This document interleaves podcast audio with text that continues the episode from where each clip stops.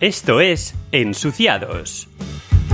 Hola y muy buenos días, tardes o noches, dependiendo de la hora que sea, cuándo y dónde me estás escuchando. Bienvenidos a este podcast desde la parte francófona de Suiza, podcast desde Lausana, capital olímpica internacional y capital del cantón de Vaud.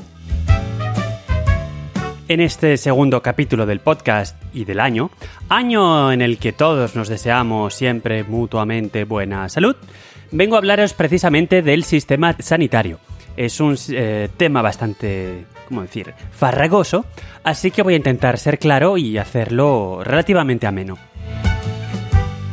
2017 ha sido para mí un año complicado, con dos accidentes, uno de ellos que implicó una operación lo que me ha permitido descubrir en primera persona los recovecos y sutilezas del tratamiento médico aquí. En España, la sanidad, salvo que uno escoja un seguro privado, es en principio pública, universal y gratuita, y las cotizaciones de la seguridad social y en general los impuestos deberían cubrir, eh, en principio, insisto, absolutamente todos los cuidados que uno pueda necesitar, sea por causa de accidente, sea por causa de enfermedad. Aquí la sanidad es igualmente universal, en el sentido de que es obligatorio tener un seguro médico de enfermedad, y de que existen ayudas públicas para aquellos que no puedan permitirse pagar su propio seguro. En este momento tengo que hacer una clara distinción entre el seguro médico de enfermedad, que es eh, en su versión básica obligatorio y corre cuenta del ciudadano, cada mes eh, pagamos una prima, y el seguro médico de accidente, que también es obligatorio, pero corre a cuenta del empleador si se tiene trabajo, y si se están trabajando más de, me parece que son ocho horas por semana. Si por lo que sea uno necesita incluir un seguro de accidente porque no tiene trabajo, porque ya está jubilado, porque es estudiante, entonces eh, se puede incluir la cláusula, el caso de accidente en el seguro de enfermedad, que suele costar unos pocos francos más. En mi caso concreto de este año, tuve dos accidentes, como mencioné al principio, una mordedura de gato y una caída de bicicleta con fractura del codo. Eh, claramente ambos accidentes.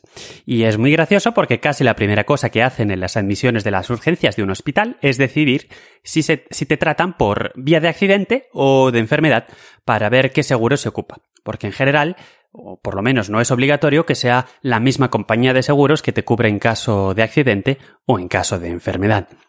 Sobre todo que el seguro de accidente lo paga la compañía para la que uno esté trabajando y por tanto, pues realmente no se tiene mucho margen de acción.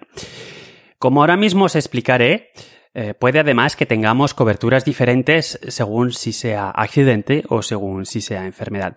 En mi caso, por ejemplo, mi empresa me pone eh, seguro complementario privado de accidente, que me da, por ejemplo, derecho a una habitación individual en el hospital si tengo que hacer noche, me da derecho a escoger el cirujano que a mí me guste, no al que me asignen, y a pedir que me opere el cirujano jefe si, si así lo deseo. ¿Os parece un poco terrible? Bueno, pues tampoco lo es tanto en realidad. Eh, vamos a ver los detalles. Es simplemente muy distinto de lo que tenemos por costumbre en España. Y me voy a centrar sobre todo en el seguro de enfermedad, de los detalles que os voy a explicar, sobre todo eh, porque es el que de verdad paga uno como ciudadano. El otro pasa un poco más transparente. Entonces, como decía, lo de si la sanidad es pública es más complicado de explicar o definir. Existen hospitales públicos, por supuesto, en los que los costes originados por los tratamientos no son facturados íntegramente a los pacientes, o por lo menos las administraciones públicas los subvencionan un poco según acuerdos eh, para asegurar también un servicio público de calidad. ¿No? A lo mejor, por ejemplo, se dice que de lo que cueste un tratamiento en un hospital pasando noche, pues a lo mejor es más o menos alrededor del 40-60%, no sé exactamente en qué proporción, pero hay una parte que la va a pagar de todas formas la administración pública, luego a través de los impuestos que recauda, y hay otra parte que, otra parte que la va a pagar el, la aseguradora o el paciente, según las modalidades que ahora, que os, que ahora os voy a explicar. También existen, por supuesto, hospitales privados, como en todos lugares del mundo, y los médicos, eh, eh, por ejemplo, uno tiene un catarro y va a ver al médico eh, a su consulta, pues esos son todos privados, ¿no? Pero los precios que pueden facturar están definidos de antemano. Es lo que se llama el TARMET, que define cuánto tiempo se puede pasar por cada paciente y cuánto se puede cobrar.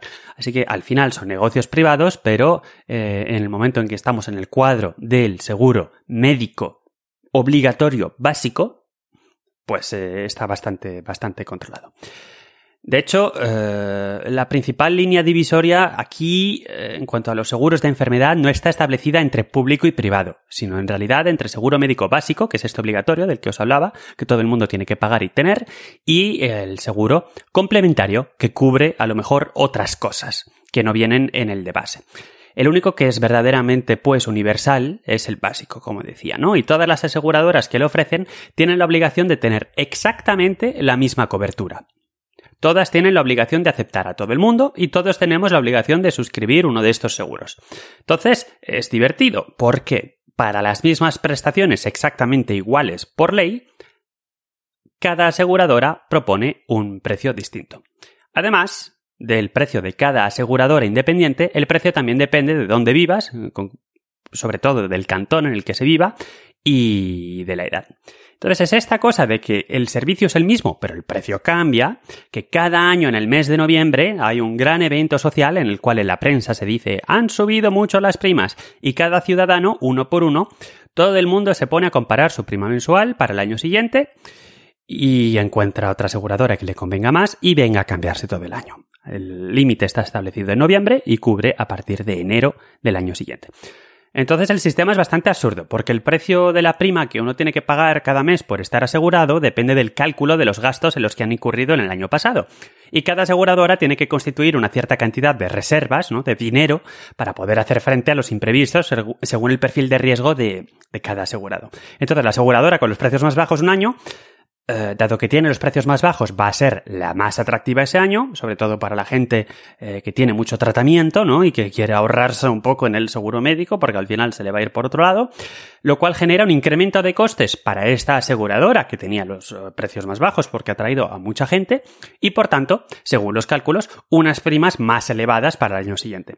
Como las primas suben mucho, entonces todos estos pacientes pasan a otra aseguradora que será la que el año siguiente sea la más barata. Y la nueva aseguradora tiene que constituir reservas, con lo cual sus precios al año siguiente, mientras que las reservas de la aseguradora anterior ya quedaron constituidas, esta nueva aseguradora más barata este año tiene también que constituir sus reservas. Así que al final acaba uno pagando reservas para todas las aseguradoras eh, a las que luego va a acabar no perteneciendo.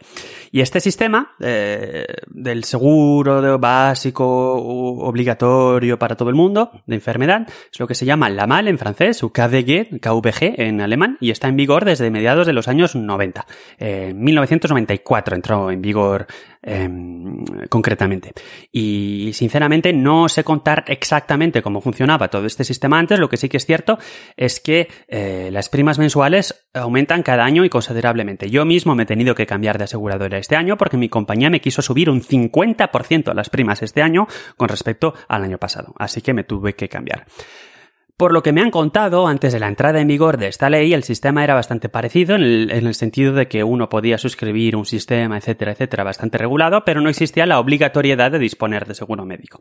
Así que era un poco más similar a lo que pasaba en los Estados Unidos, que si quieres tenías seguro, pero a lo mejor te podías encontrar en una situación en la que tenías muchos gastos médicos, no tenías seguro y pues bastante, bastante complicado de salir de este tipo de situación. Bien, volviendo. Antes os he dicho que el precio depende del lugar de residencia, del cantón y de la edad. Bueno, esto no es del todo exacto. Hay otro elemento más eh, que nos invita a jugar un poco a la ruleta rusa, que es lo que llamamos la, la famosa franquicia. ¿Qué es esto? Bueno, pues esto es la cantidad anual máxima que estamos dispuestos a pagar nosotros mismos antes de que el seguro médico empiece a devolver dinero. A más franquicia, menos nos cuesta la mensualidad, la prima, pero más cara nos puede salir la cosa si realmente nos ponemos malos, ¿no? A menos franquicia, más cara la mensualidad. Así que el juego se trata de poder eh, equilibrar la cosa, se trata de intentar pagar poco y de no ponerse malo, aunque nos puede salir caro si optamos por la franquicia más cara, que se eleva, y es con lo que empecé yo y luego aprendí la lección, se eleva a 2.500 francos anuales, unos 2.200 euros, más o menos. ¿Qué es lo que sucede? Pues que durante el año, por ejemplo, vamos a decir 2018, si yo he escogido estos 2.500 y voy al médico y me dice, son mil pavos, pues los tengo que pagar. Y luego me dicen, otra vez, son otros mil, pues ya llevo ya 2.000 pagados yo, pero los tengo que pagar de mi dinero. Y me dicen, son otros mil. Y, te dicen, y ya le puedes decir al seguro, ey, ey, ey, ey, que este año ya voy por 3.000. Y dice, ah, pues tu franquicia son 2.500, así que, pues de los 3.000 que has pagado menos 2.500 quedan 500. De estos 500 te pagamos el 90%, así que tú pagas eh, la primera factura eh, pagaste los 1000, la segunda pagaste los 1000, la tercera de 1000, pues ya pagas 500 por vía lo que te falta para llegar a los 2.500 y luego de los otros 500 pagas solo 50, ¿no? Y así el seguro te empieza a pagar, te empieza a pagar, te empieza a pagar este 90% hasta que tu contribución marginal, o sea, este 10% de toda tu contribución, llega a los 700 francos anuales. Es decir, que si se pone la cosa muy malita, como mucho al año vas a pagar 200, 2.500 eh, más 700, pues hacen 3.200 francos anuales que corren a tu cargo máximo por año más el precio de lo que estés pagando por mes por tu prima. Esto es si decides ponerte los 2.500, ¿no? A mí, bueno, pues como ya me pasó, eh, tuve que hacer un escáner y demás, tenía la franquicia 2.500, me acabó saliendo por un pico la broma. Así que ahora me he cambiado y ahora tengo una más baja. Y aunque pago más, por lo menos estoy más tranquilo mes a mes sabiendo que no me van a llegar facturas de miles. Y bueno, pues todo esto que os he contado, entonces, como decía, corresponde a este seguro médico obligatorio, básico, universal. Pero hay una serie de cosas que no están cubiertas. Por ejemplo, bueno, pues lo típico, ¿no? Los dentistas, las gafas, las terapias alternativas, aunque sinceramente estas últimas mejor que no estén incluidas. Y hay otras cosas más graves también, más importantes quizá que las terapias alternativas que tampoco están cubiertas. Por ejemplo, el traslado en ambulancia, solo te devuelven una pequeña parte. O el traslado en helicóptero si te pasa algo en la montaña o el tratamiento fuera de tu cantón de domicilio. ¿ah? Es decir, hay cosas, la verdad, básicas que no están cubiertas. En el caso de hospitalización, el seguro médico, por ejemplo, solo cubre una habitación de varias camas, pudiendo llegar hasta cinco, lo que tiene por consecuencia, digamos, que solo se tenga acceso a los hospitales públicos, ya que los hospitales privados en general, pues tienen habitaciones un poquito más cómodas, ¿no? De, de solo una o, dos camas. Entonces, para cubrir todo esto que falta, ¿no? Y no pagarlo uno de su bolsillo, pues existen lo que se llaman seguros complementarios, que están completamente liberalizados. Son contratos privados entre dos partes, la aseguradora y el paciente. Así que eh, hay que ir mirando la letra pequeña porque las condiciones varían de una aseguradora a otra. Enseguida se vuelve complicado comparar ofertas entre aseguradoras porque el producto que te están ofreciendo, aunque a priori parece que sí, no es el mismo. Por ejemplo, puedes contratar un seguro dental, pero tienes un periodo de carencia, ¿no? Un periodo en el que tienes que esperar antes de poder ir al dentista o si no, no te lo pagan. Y a lo mejor la aseguradora de enfrente, más cara, ¿no? Te cobra más al mes por este seguro de dentista, pero puedes ir desde el primer día. O te pueden decir que si tienes problemas del corazón, te lo pagan todo, salvo que tu tratamiento tenga que ver con tu problema del corazón. Son las llamadas reservas, pero reservas en el otro sentido, no en el, en el, de dinero, sino de que se reservan el derecho de que no, de no reembolsarte con respecto a este tipo de gastos. Por supuesto, las reservas no existen en el seguro básico de enfermedad. Faltaría más. Pueden incluso eh, considerar en un momento dado que eres un paciente caro y resiliarte el seguro. O pueden directamente rechazarte a la entrada. El seguro complementario también puede cubrir, si se quiere, y se paga, por supuesto, hospitalizaciones en habitaciones individuales o de dos camas, etc. Pero queda todo a la discreción de la aseguradora que tiene el derecho cada año de enviarte a tu casa, aunque en general no lo hacen, pero sucede el caso, por ejemplo, de que hay gente joven, en buena salud, eh, que paga, paga, paga, paga, y luego, pues ya, eh, cuando tiene una cierta edad y empiezan a, en realidad, empezar a necesitar de verdad cuidados hospitalarios, pues sucede que eh, los echan o le suben mucho la prima y ya no se lo pueden pagar y se dicen he estado pagando toda mi vida y ahora que realmente lo necesito no tengo seguro privado. Qué bien.